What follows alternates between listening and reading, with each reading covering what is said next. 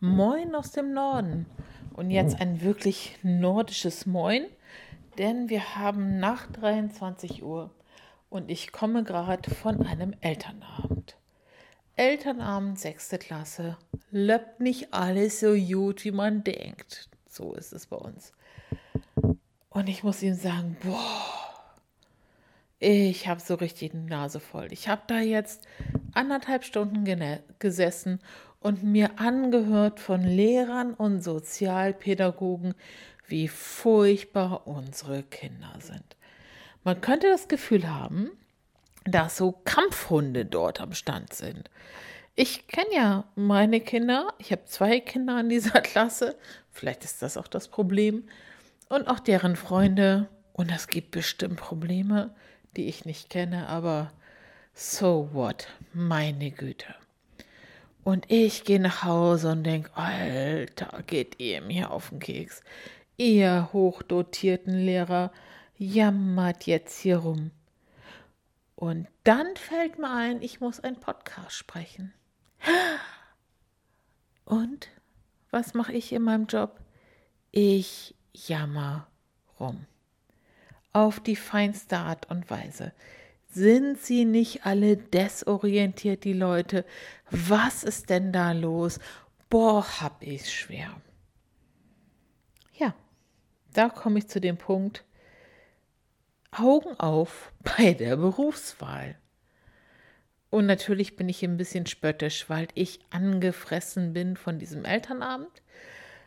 Aber nichtsdestotrotz meine ich das total ernst. Wenn ich in den Bereich Altenpflege gehe, dann muss mir erstens bewusst sein, dass ich es mit Senioren zu tun habe und zweitens bewusst sein, dass ich es mit Menschen zu tun habe, deren Orientierung nicht mehr optimal ist. Und wenn ich dann bei jeder kleinen Fehlhandlung anfange zu weinen und zu schreien, ich weiß nicht.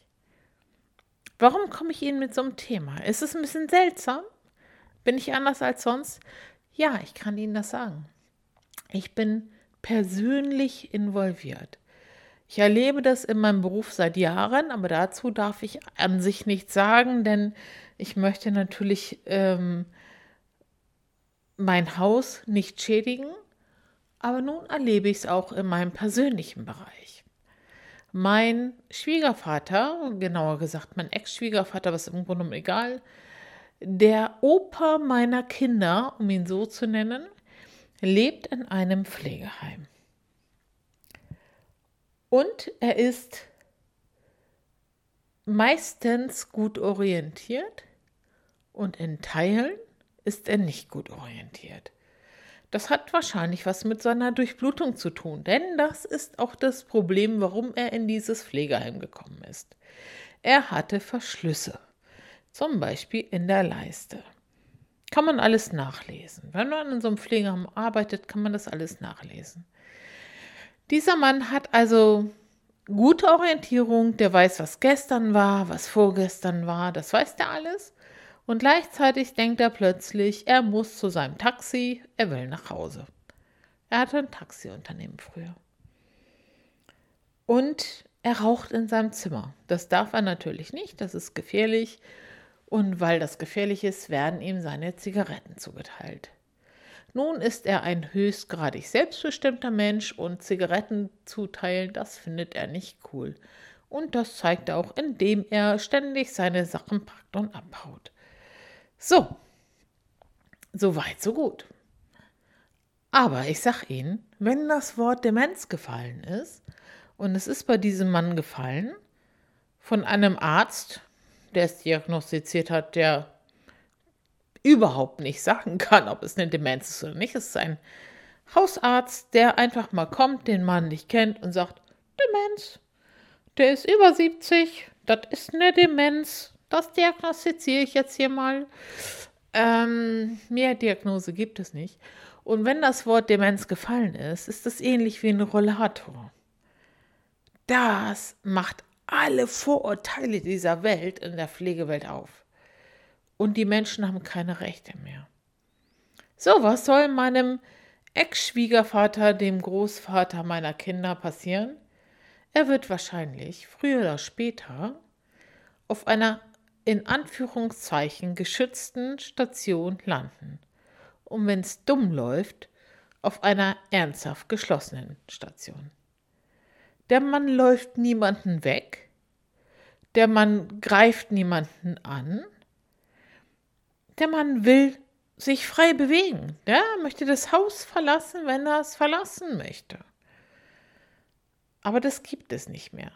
Wenn über die Menschen das Wort Demenz gefallen ist, dann dürfen sie sich nicht mehr frei bewegen. Dann werden sie untergebracht. Ich frage mich ein bisschen, mit welchem Recht und welchem Hintergrund die Richter das tun. Denn ich wurde noch nie gefragt. Keine Ahnung. Es mag ein bisschen anti sein, was ich Ihnen jetzt hier erzähle. Was ist meine Intention? Es geht mir nicht hauptsächlich um meinen Schwiegervater. Es geht mir darum, ich habe Ihnen von dieser Frau schon mal erzählt. Die hat zu mir gesagt, Andrea, wenn Sie einen Rollator benutzen, dann nehmen die Menschen Sie nicht mehr so ernst. Wenn Sie im Pflegeheim wohnen, wird es noch weniger. Und sollte das Wort Demenz fallen, dann sind Sie nichts mehr wert. Ja, ich glaube, es ist so. Und ich bitte Sie, lassen Sie uns heute, 2020, wir haben alles erforscht, an einer Gesellschaft arbeiten, wo Demenz so stattfindet, dass sie an der Gesellschaft teilhaben kann und dass man Menschen nicht einfach wegsperren kann, aus ihrem Leben reißen kann, weil irgendwer das Wort Demenz benutzt. Stellen Sie sich das bitte vor, wenn Sie jetzt mein Hörer sind und Sie sind vielleicht 68 Jahre alt und Sie werden operiert und sind ein bisschen verwirrt hinterher. Und irgendwer sagt, es könnte dementielle Züge sein, dann könnten wir sie wegsperren. Wir könnten sie mehr wegsperren als einen Menschen, der aggressiv ist, der brutal ist und der bekanntermaßen Drogen nimmt.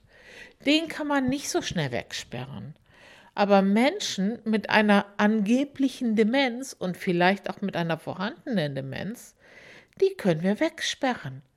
Und die haben keine Mittel mehr weil dieses Wort über sie gefallen ist. Und ich weiß, es klingt nicht positiv, was ich hier sage, aber das ist es auch nicht. Das ist ein böses Urteil. Und ich denke, ob wir Lungenentzündung haben, ein gebrochenes Bein, Krebs, Demenz, Bluthochdruck oder Herzprobleme, egal, wir sind Menschen auf dieser Welt und uns sollten unsere Rechte und Möglichkeiten nicht einfach abgesprochen werden. So, genug des Gemotzes. Wir haben es in der Hand, Leute. Wir haben es in der Hand. Bitte lassen Sie uns Demenz in unsere Gesellschaft verankern. Ja? Wir sind alle dabei und wir können alle miteinander leben und arbeiten. Und deshalb und bis dahin bleiben Sie gesegnet, Ihre Andrea.